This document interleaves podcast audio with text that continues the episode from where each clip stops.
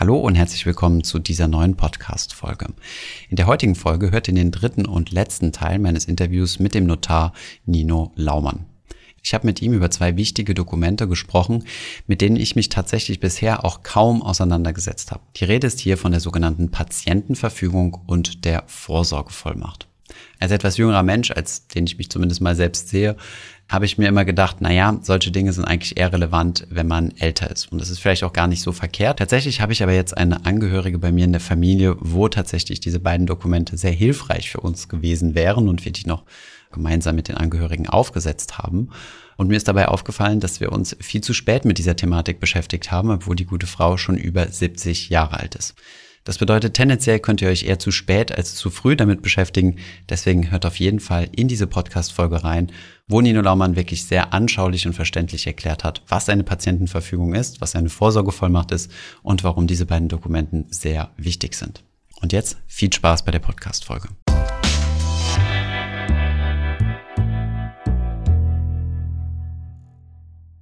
Ein Thema, was äh, extrem viel, und das war mir gar nicht so bewusst gewesen, weil ich mich damit tatsächlich noch nie beschäftigt habe, äh, was jetzt aber ein bisschen, glaube ich, in der eigenen Familie ein bisschen äh, ja, ein Thema werden wird, weil wir jemanden haben, also, äh, die an Alzheimer erkrankt ist. Und äh, genau, das Thema ist äh, Patientenverfügung. Was genau ist das und warum bräuchte ich sowas? Also das Thema ist in der Tat spannend und es ist auch wichtig, gerade jetzt äh, durch Corona hat man so ein bisschen Stimmt, das Gefühl, ja. alle überlegen nochmal, ob das jetzt äh, nicht doch eine bessere Idee ist, so eine Patientenverfügung abzuschließen. Wofür mache ich eine Patientenverfügung? Mit einer Patientenverfügung regel ich eigentlich, was soll mit mir passieren oder wie soll mit mir umgegangen werden, wenn ich das selbst nicht mehr entscheiden kann. Mhm. Nichts anderes steht da drin, aber eben auch genau das mhm. sollte drin stehen. Ja? Und wofür brauche ich die? Die brauche ich eben, wenn ich äh, mich zum Beispiel äh, loskoppeln will, wenn ich nicht äh, irgendwo an der Maschine liegen möchte, wenn ich eine klare Regelung haben möchte, wie wird mit mir umgegangen, wenn ich jetzt zum Beispiel durch einen Verkehrsunfall schlimmster Fall ins Koma komme. Ja, was soll da mit meinem Körper geschehen? Wie soll umgegangen werden? Ist das jetzt ähm, also rein medizinisch oder wenn, wenn Sie sagen, um Dinge, die ich mich nicht mehr kümmern kann, ähm, wäre das jetzt zum Beispiel auch, äh, keine Ahnung, Verträge für mich abschließen oder sonstige Dinge oder ist das jetzt nur für den medizinischen Fall? Die Patientenverfügung betrifft im Grunde genommen nur den Umgang mit mir als Person. Okay. Ja? Mhm. Und die Vorsorgevollmacht, das wäre der zweite Teil, wenn man so will, die kümmert sich, oder da lege ich fest, wer kümmert sich um alles und wer kümmert sich um mich, beziehungsweise wer organisiert alles, dass ich damit zurechtkomme, wer kriegt die Vollmacht für mich im Rechtsverkehr oder im täglichen Leben aufzutreten. Okay, also macht es sehr wahrscheinlich Sinn, beides irgendwie zu koppeln. Also, bei, also wenn ich mich dazu entscheide, das eine zu machen, sollte ich mir auch Gedanken über das andere, über die Vorsorgevollmacht machen, oder? Das macht total Sinn, ja, beides ja. zu verknüpfen und einen Bevollmächtigten zu nennen, denn wenn ich im Koma liege, kann ich das nicht mehr. Mhm. Ja, da habe ich das besser vorher schon geregelt. Und derjenige setzt dann auch durch, und das ist ein entscheidender Punkt, auch in der Vorsorgevollmacht, der setzt dann auch durch, dass das, was in meiner Patientenverfügung steht, auch tatsächlich umgesetzt wird. Mhm. Ja? Dass ich also sicherstellen kann, dass ich eben keine lebensverlängernden Maßnahmen bekomme, mhm. sondern eben vielleicht nur schmerzlindernde Mittel, damit ich die Zeit bis zum Tod überstehe oder mhm. so diese diese Sachen, das muss ja auch irgendwie geregelt werden und dass ich vielleicht nicht, äh, weil es gerade kostengünstig passt, noch drei Tage länger irgendwo bleibe, sondern dass eben einer das so ein bisschen überwacht. Ja. Und dafür gibt es eine Vorsorgevollmacht mit einer entsprechenden Bevollmächtigung. Ja. Welche, ähm, welche Rolle spielen denn da Ärzte, also in, in der in der Gesellschaft? Weil ich meine, ich habe das schon, ich bekomme das schon mit, dass es für viele Leute so ein bisschen so eine Horrorvorstellung ist, zu sagen, oh Gott, ich liege dann irgendwie in so einem künstlichen Koma oder bin noch völliges Französischen sagt man Gemüse im Kopf. Ich weiß nicht, wie man das in, in, in mhm. Deutschland sagt. Also wenn man quasi ähm, ja, nichts mehr mit seinem Körper oder so anfangen kann und auch nicht mehr klar denken kann. Und dann müssen das tatsächlich Angehörige entscheiden, ob man jetzt äh, versucht, das Leben zu verlängern mit irgendwelchen, sehr wahrscheinlich sogar teuren medizinischen Maßnahmen oder ob man jetzt abschaltet. Das kommt eben darauf an, was ich geregelt habe. Mhm. Das ist so ein bisschen äh, die das ist das Rechtssystem. Mhm.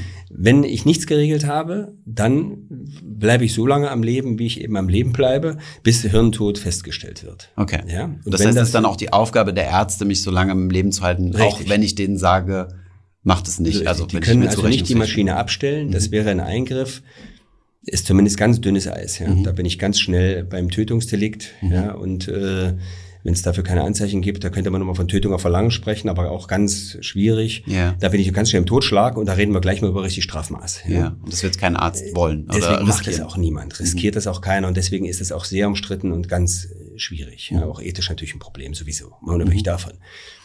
Aber das ist problematisch. Wenn ich also keine Regelung getroffen habe, dann liege ich da. Mhm. Dann kommen meine Verwandten, Bekannten, wenn sie denn kommen, wenn sie so viel Zeit aufbringen. Ja, nach, das mhm. macht man die ersten Monate wahrscheinlich noch gern, aber irgendwann ja, schleift sie ab. Ja. Kennen wir ja. Und dann äh, wird es schwierig und da liegt man dann eben da und es passiert nichts. Ja. Und wenn sich mein Körper nicht mit damit abfindet, dass es jetzt zu Ende geht, sondern sagt, ich ziehe das jetzt mal durch, ich kämpfe noch und dann kann es schon mal sein, dass man also das ein oder andere Jahr noch liegt und das Problem, und das hatte ich ja Ihren Fragen, die Sie eingangs mal mitgeschickt hatten, auch gesehen, ist natürlich dann auch ein Kostenproblem. Das muss man ganz klar ansprechen. Ja. Mhm. Da laufen auch Kosten auf. Das muss ja alles bezahlt werden. Da liegt die am Pflegeheim, die Person. Mhm. Da entstehen Kosten und dann ist irgendwann mal das große Erbe, ich als Erbe eingesetzt und jetzt gucke ich zu, wie das Erbe langsam aber sicher zu Ende geht. Ja. Mhm. Das ist einfach, das ist so. Okay. Und was würde ich dann in so eine Patientenverfügung reinschreiben? Also erstens mal muss ich das auch notariell machen oder gibt es da irgendwie so Vordrucke oder sowas? Und, äh, und was, was konkret muss, muss da rein? Also die Patientenverfügung selbst ist formlos gültig. Ja. Das heißt, ich könnte auch, neulich hatte ich erst einen Mandanten, der kam mit so einem, ich sage Karstadt-Buch, ja. ja. Er hatte da so ein Buch, die Patientenverfügung, und dann hat er da drin angekreuzt und hat gesagt, hier, das kann ich. In dem Buch. Wenn Sie das so ah, machen. Also habe ich gesagt, also gut, das Buch, wollen Sie nicht wirklich jetzt immer mit sich rumtragen oder das ist vielleicht ja. so nicht gedacht. Ja. Und im Übrigen würde ich das jetzt nicht empfehlen, aus dem Buch so einfach abzuschreiben, mhm. sondern ich schlage ihm vor, wir erstellen mal eine vernünftige Patientenverfügung, eine, die ihr auf ihre Situation angepasst ist. Das hat man ja ganz oft nicht. Mhm. So eine Patientenverfügung, so ist auch die Rechtsprechung, die sich auch im Übrigen da immer wieder verschärft hat, die sagt ganz klar, sie muss so konkret wie möglich sein und auf den Gesundheitszustand desjenigen angepasst, damit der Arzt oder der das nachher zu entscheiden hat, auch weiß, warum hat er sich das gewünscht? Was will der eigentlich von mir? Ja? Mhm. Das heißt, wenn sich da jemand irgendwas wünscht, ich will den schnellen Tod, wenn dies und das eintritt, dann muss ja. man so ein bisschen wissen, wie war die Situation. Also, also welcher Kontext, in welchem Kontext? So ist es. Also und, nicht, äh, wenn ich zum Beispiel wegen, keine Ahnung, äh, meinetwegen, sag mal, ich bin wegen Covid im Krankenhaus oder so und habe ganz gute Besserungschancen, also bin jetzt nicht im Richtig. Koma oder so. Das muss man dann klarstellen und das ergibt sich meistens aus diesen aus diesen Mustern, die man dann möglicherweise irgendwo herholt, nicht so ganz eindeutig. Aber man muss schon klarstellen, also in den Fällen, wo ich gar nichts mehr kann, da bitteschön soll die Patientenverfügung gelten, aber es muss auch so sein, dass es aussichtslos ist, dass ich jemals wieder zu mir komme. Ja, okay. Wenn der Passus fehlt, das ist, eine das ist eine Bedingung. Könnte es passieren, mhm. dass die nach fünfmal Herzdruckmassage feststellen, lohnt sich nicht mehr, kommt Jungs, Patientenverfügung ist da, machen wir einen Haken dran, gehen Sie vom Tisch. Ja? Okay. das sollte man sicherstellen, das sind die Fälle, die nicht gemeint sind, die ja. man nicht, oder klassisches Beispiel Covid jetzt, das ist ja nicht der Fall, der gemeint ist. Und da hofft man ja, dass man wieder gesund wird, zu Kräften kommt alles wird gut. Ja. Aber es gibt eben die Fälle, wo das ausgeschlossen ist und wo man nur noch da liegt und hofft, dass es irgendwie zu Ende geht. Mhm. Und in diesen Fällen stellt sich dann eben die Frage, und da muss man eine Entscheidung treffen, wenn man das noch kann. Mhm. Und das ist dann meistens in jungen Jahren. Wie soll es weitergehen? Das ist genau der Grund und Sinn und Zweck der Patientenverfügung. Okay, und schreibt man dann auch sowas konkret rein, wie zum Beispiel nach zwei Monaten Koma oder so, oder sowas in diese Richtung, oder?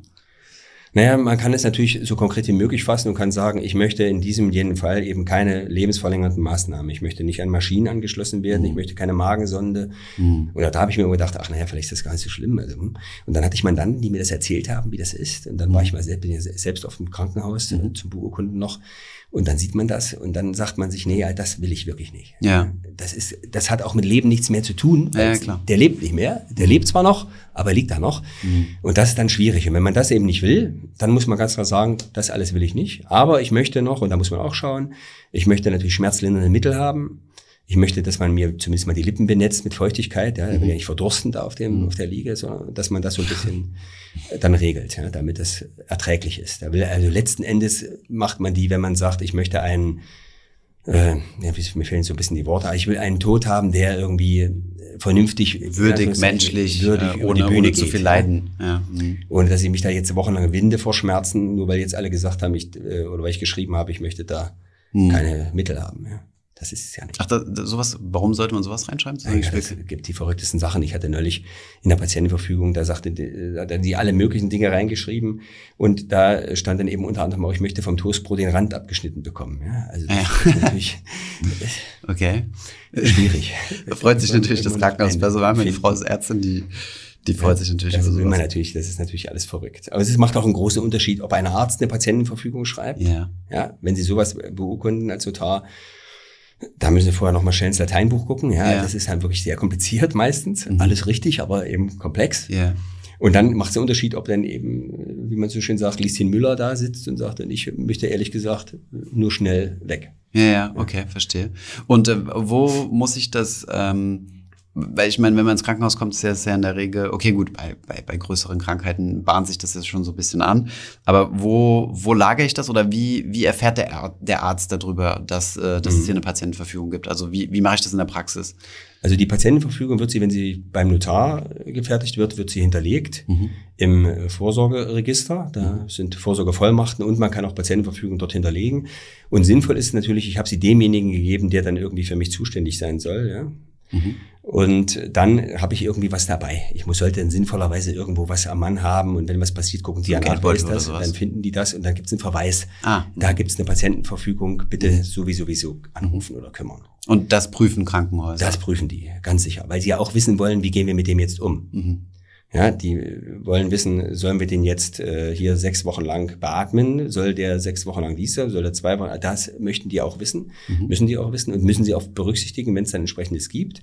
Und dann kümmern sie sich. Und dann die Angehörigen sollten im Grunde auch Bescheid wissen, mit denen es sowas gibt. Sprechen. Und was ganz wichtiger Punkt, erlebe ich auch regelmäßig, dass das nicht passiert, aber es ist natürlich verrückt wenn ich jemandem eine Vorsorgevollmacht gebe oder wenn ich jemanden bevollmächtige oder ich sage, ich habe eine Patientenverfügung, da wird er namentlich erwähnt, sollte man dem das vorher mal gesagt haben. Mhm. Ja. Sonst gibt es ein böses Erwachen. Es ist ja keine Erbschaft, wo ich hm. eine Menge Geld bekomme plötzlich, ja, ja. sondern ich habe plötzlich eine Menge Arbeit. Und muss mich um Leben kümmern, ja. Und muss entscheiden, wie geht's jetzt meiner, wie geht's, Tod, mit, ja. wie geht's mit Oma weiter, mit Opa, ja. Und da ist es natürlich dann gut zu wissen, wenn ich das vorher weiß, dann kann ich sagen, nee, wisst ihr was, Oma, das will ich nicht. Ja. Oder vielleicht, vielleicht aber nochmal, ähm, ähm, zur Abgrenzung, also wenn ich so eine Patientenverfügung habe, aber noch ganz gut bei Trost bin, also noch wirklich, wie nennt man das, rechtsfähig bin, oder mhm.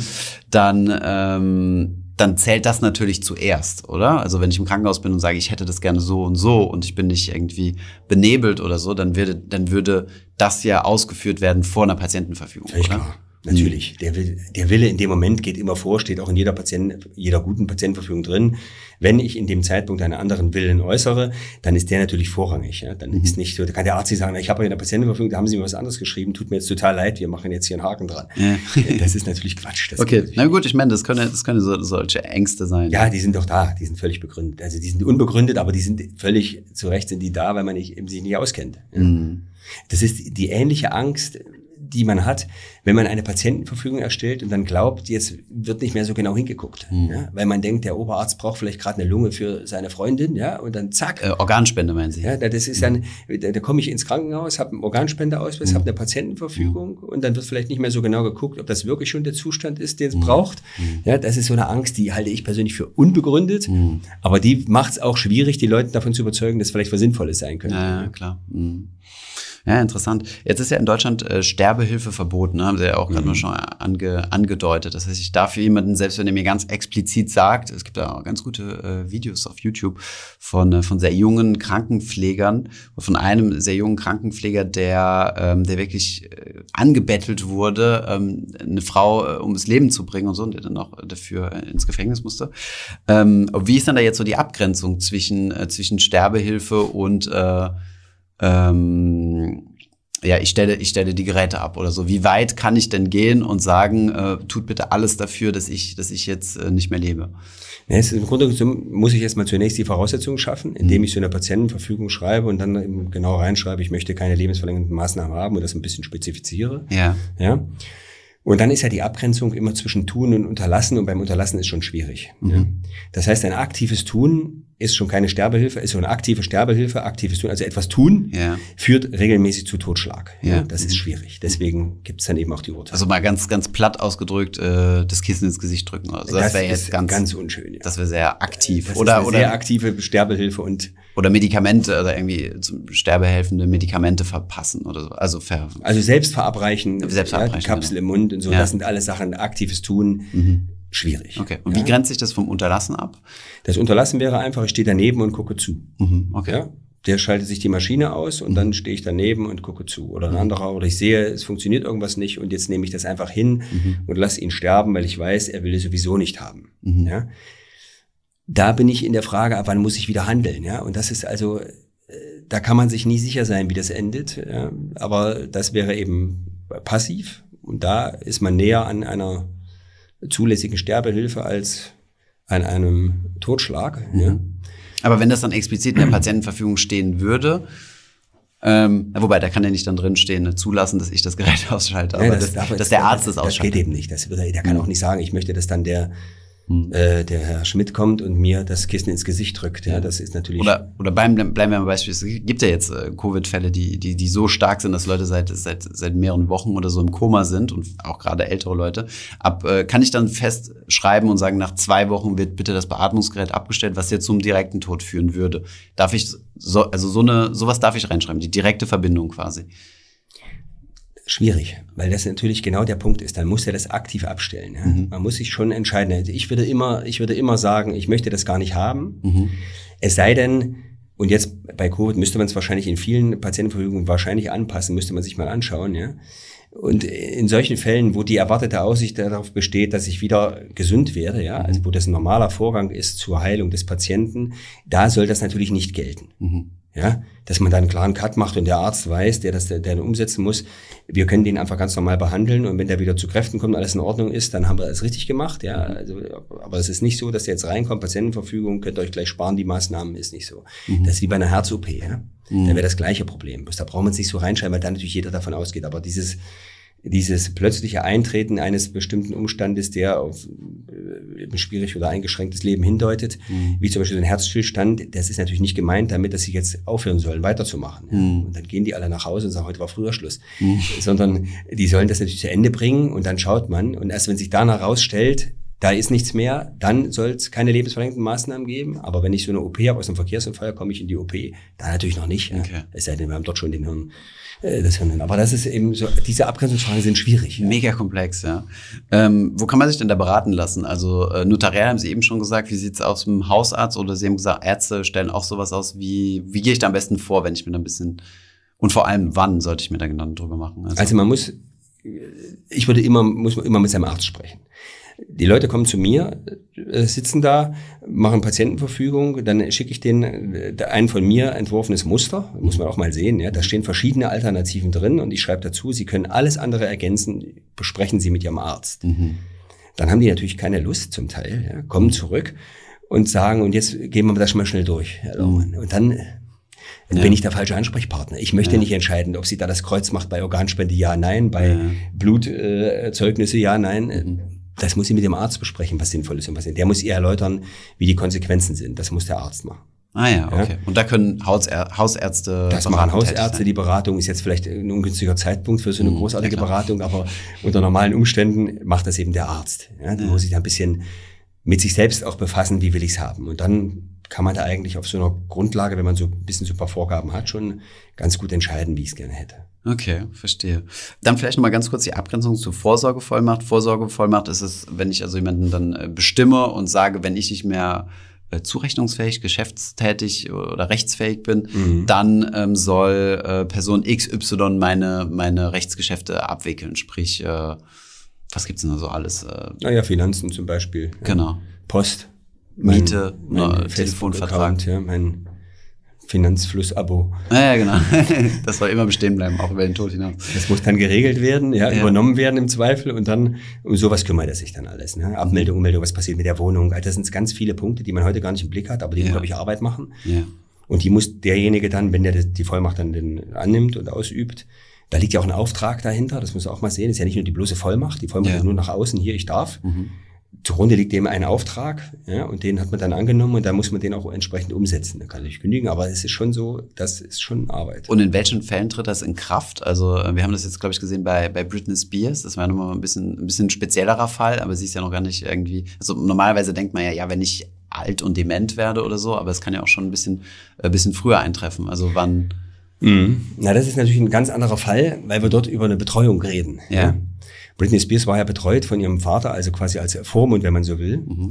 Und das ist ja der Fall, den hat man ja heute auch noch, aber das ist unabhängig von der Patientenverfügung und ähnlichem. Das ist einfach der Fall, dass jemand aus gesundheitlichen Gründen in seinem Leben sowieso nicht zurechtkommt. Ja. Mhm.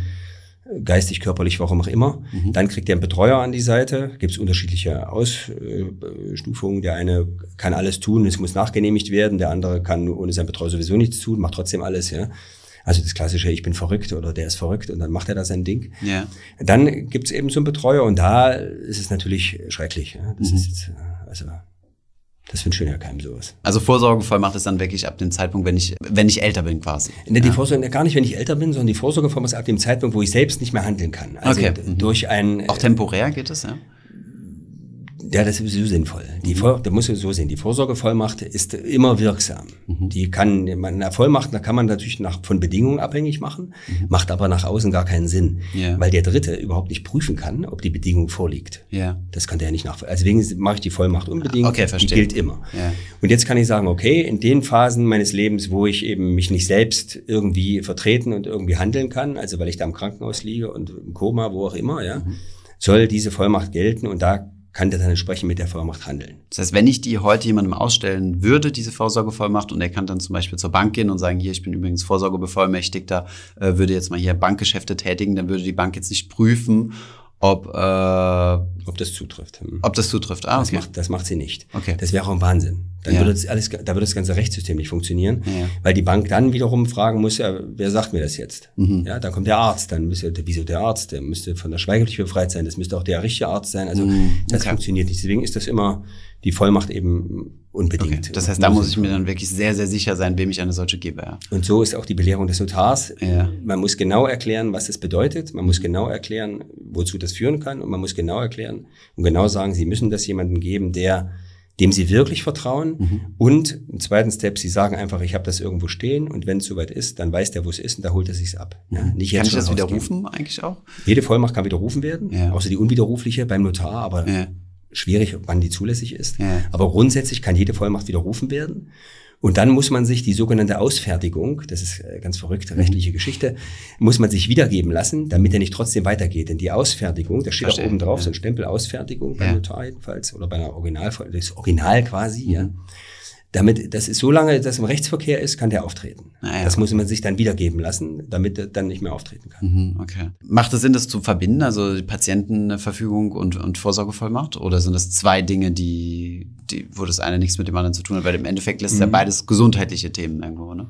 Gute Frage und vor allen Dingen auch so eine Glaubensfrage. Ja. Die einen machen beides zusammen immer in eine Urkunde, in ein ja. Dokument, andere trennen das. Das ist ganz unterschiedlich. Wahrscheinlich ist es besser, wenn man es trennt. Mhm. Aus dem einfachen Grund, wenn ich dann doch mal die Vollmacht einziehen möchte, dann habe ich da immer gleich die Vorsorge, die Patientenverfügung mit dabei. Ja. Das ist dann schwierig, wenn ich nur die Vorsorgevollmacht ändern möchte, anderen. Bevollmächtigten nennen will, da habe ich immer alles gleich im Programm. So mhm. kann ich sagen, das ist das eine, das ist erledigt. Und die Vorsorgevollmacht ist das andere, die kann ich ihm geben und vorzeigen. Kommt ja auch hinzu, wenn Sie dann mit der Vorsorgevollmacht, mit der Patientenverfügung hinten dran zur Bank gehen ja, mhm. und das vorzeigen und die gucken sich das an, die müssen auch nicht unbedingt wissen, was der noch so alles verfügt hat. Ja. Mhm. Ach, das will ja keiner lesen. Ich möchte nicht, dass meine Bank liest, wie also, ich mir das vorstelle, wenn es mit mir zu Ende geht. Ja, ja. okay. Stimmt. Ähm, vielleicht noch mal eine abschließende Frage, die so ein bisschen unsere drei Teile zusammenfasst. Ähm, wie, wie wäre denn so Ihr persönliches Ranking äh, zwischen Ehevertrag, Testament, Patientenverfügung und ähm, Vorsorgevollmacht? Was ist so das Wichtigste, wo man sich auf jeden Fall drum kümmern sollte? Was kann man miteinander verbinden? Also wie würden Sie es machen, wenn Sie jetzt bei Null anfangen würden, nichts davon hätten? Meinetwegen gerade ins Berufsleben eingestiegen sind und äh, ja, was ist davon ultra wichtig, auf die Eins und so weiter. Mhm. Also wenn ich gerade ins Berufsleben eingestiegen bin, würde ich persönlich von mir aus sagen, ich brauche erstmal gar nichts. Mhm. Das ist einfach so. Das ist, dann muss man schauen, wie hat sich entwickelt und dann steht im Ranking, wenn Sie mich schon so fragen, ja. wahrscheinlich im Vordergrund immer die Patientenverfügung, die Vorsorgevollmacht, damit, falls mir was passiert, sich überhaupt mal einer kümmert und mhm. geregelt ist, wie es laufen soll. Ja. Ja, das glaube ich ist der, der Punkt. Das, der das meinen Sie, sollte also jeder haben. Das also ist, ist jedenfalls sinnvoll und dann vielleicht gleich gekoppelt mit der entsprechenden Entscheidung zur Organspende, ja, nein, vielleicht, ja, dass man da das mit einbaut, gleich eine Regelung trifft. Ja. Das ist, glaube ich, ein Punkt, den man machen sollte, damit das geklärt ist, wenn es mal irgendwie schwierig wird im Leben. Okay. Ja, und, und wie mache ich das im Notfall? Kann ich, also kann ich das im Notfall auch selbst machen, irgendwie auf dem, auf dem, auf dem Blatt Papier mit diesen Vordrucken? Sie raten natürlich davon ab, weil es nicht super äh, juristisch sauber ist, aber sagen wir mal so, ich bin jetzt, äh, ich habe jetzt andere Sorgen, oder das heißt andere Sorgen, ich bin jetzt gerade, wie gesagt, Berufsanfänger oder sowas, kann ich mir das jetzt erstmal ausdrucken auf, und dann noch wieder auf, also ankreuzen und auf Wiedervorlage mhm. legen? Oder? Also man kann das natürlich tun. Mhm. Bei so einer Vollmacht kommt so ein bisschen drauf an, ja. Sind doch Immobilien im Spiel? Ist die notarielle Vollmacht zwingend? Sonst nützt sie mir überhaupt nichts, ja? ja. Und es ist auch so, dass es natürlich, wenn das Ganze beurkundet ist, also vom Notar erstellt ist, warum das so ist, ja, das ist eben so ein Obrigkeitsgucken, ja. Das hat natürlich mehr Gewicht, auch im Krankenhaus. Ja. Mhm. Wenn ich einem eine Urkunde auf den Tisch lege vom Notar XY mhm. und der Arzt guckt und liest, dann sagt er, oh, das wird schon alles richtig sein. Mhm. Wenn ich das geschrieben habe, handschriftlich da schnell hingelegt habe, dann mhm. fragt der Arzt als erstes, war der noch im Zustand, als er das schreiben konnte, mhm. überhaupt noch verstanden, was er da schreibt. Mhm.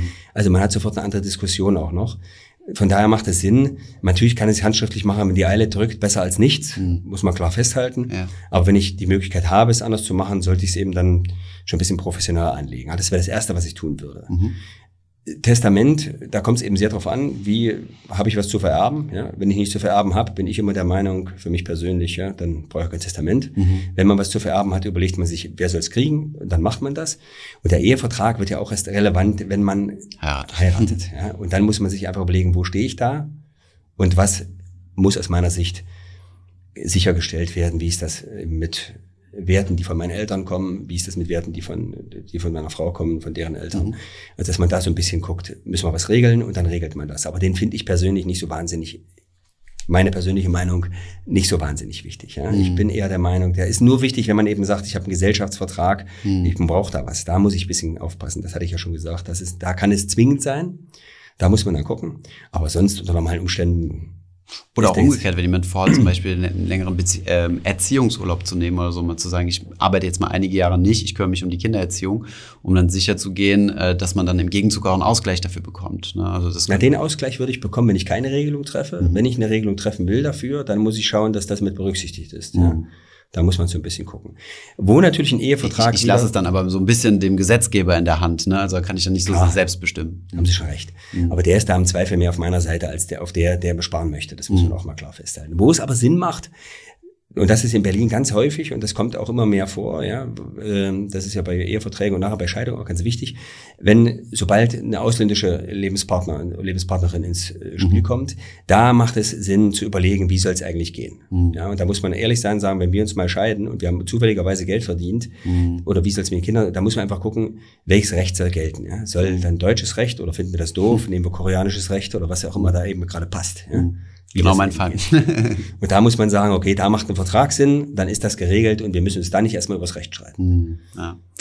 Puh, Herr Laumann, vielen Dank. Wir haben echt einen, äh, einen ganz äh, einen soliden Rundumschlag gemacht. Sie haben eingangs gesagt, äh, als wir die Fragen vorab geschickt haben, ein kleines Staatsexamen. Ich habe es versucht, ein bisschen äh, kürzer zu halten. Und äh, aber ich glaube, es ist es ist ein sehr sehr wichtiger Rat. Es, wir haben jetzt ausnahmsweise mal nicht über Zahlen und Finanzen gesprochen und so, äh, wie es ja üblich hier ist. Aber es, es hat natürlich jedes der Themen, über die wir gesprochen haben, hat natürlich einen gigantischen äh, finanziellen oder kann einen finanziellen Impact haben. Und da macht es halt schon Sinn, sich davor zu überlegen, in welche Richtung soll das gehen oder das zu antizipieren. Vielen Dank für Ihre, äh, ja, für die, für die Ausführung und ich hoffe, ich kann Sie irgendwann mal wieder ähm, auf dem Kanal begrüßen als Gast. Ich danke Ihnen ganz herzlich, hat mir sehr viel Spaß gemacht. Vielen Dank und gerne wieder. Das war schon der dritte und letzte Teil meiner Interviewserie mit dem Notar Nino Laumann. Schreibt uns doch gerne mal unten in die Kommentare, wie ihr die Serie insgesamt fandet und ob es vielleicht noch weitere juristische Themen gibt, die euch interessieren würden, die wir auf diesem Kanal bringen müssen. Ich hoffe, diese Podcast-Folge hat dir gefallen. Wenn ja, dann zöger doch nicht in deinem Umfeld über diesen Podcast zu sprechen, bei Freunden und Bekannten. Ich denke, es gibt auch in deinem Umfeld viele Menschen, die sich für das Thema finanzielle Bildung interessieren oder interessieren sollten. Wenn du auf iTunes bist, würden wir uns auch freuen, wenn du uns eine positive Bewertung dalässt. Das hilft uns, den Podcast noch einfacher auffindbar zu machen. Alle wichtigen Links und Verweise findest du wie immer in den Show Notes zu diesem Podcast. Vielen Dank fürs Zuhören und bis zum nächsten Mal.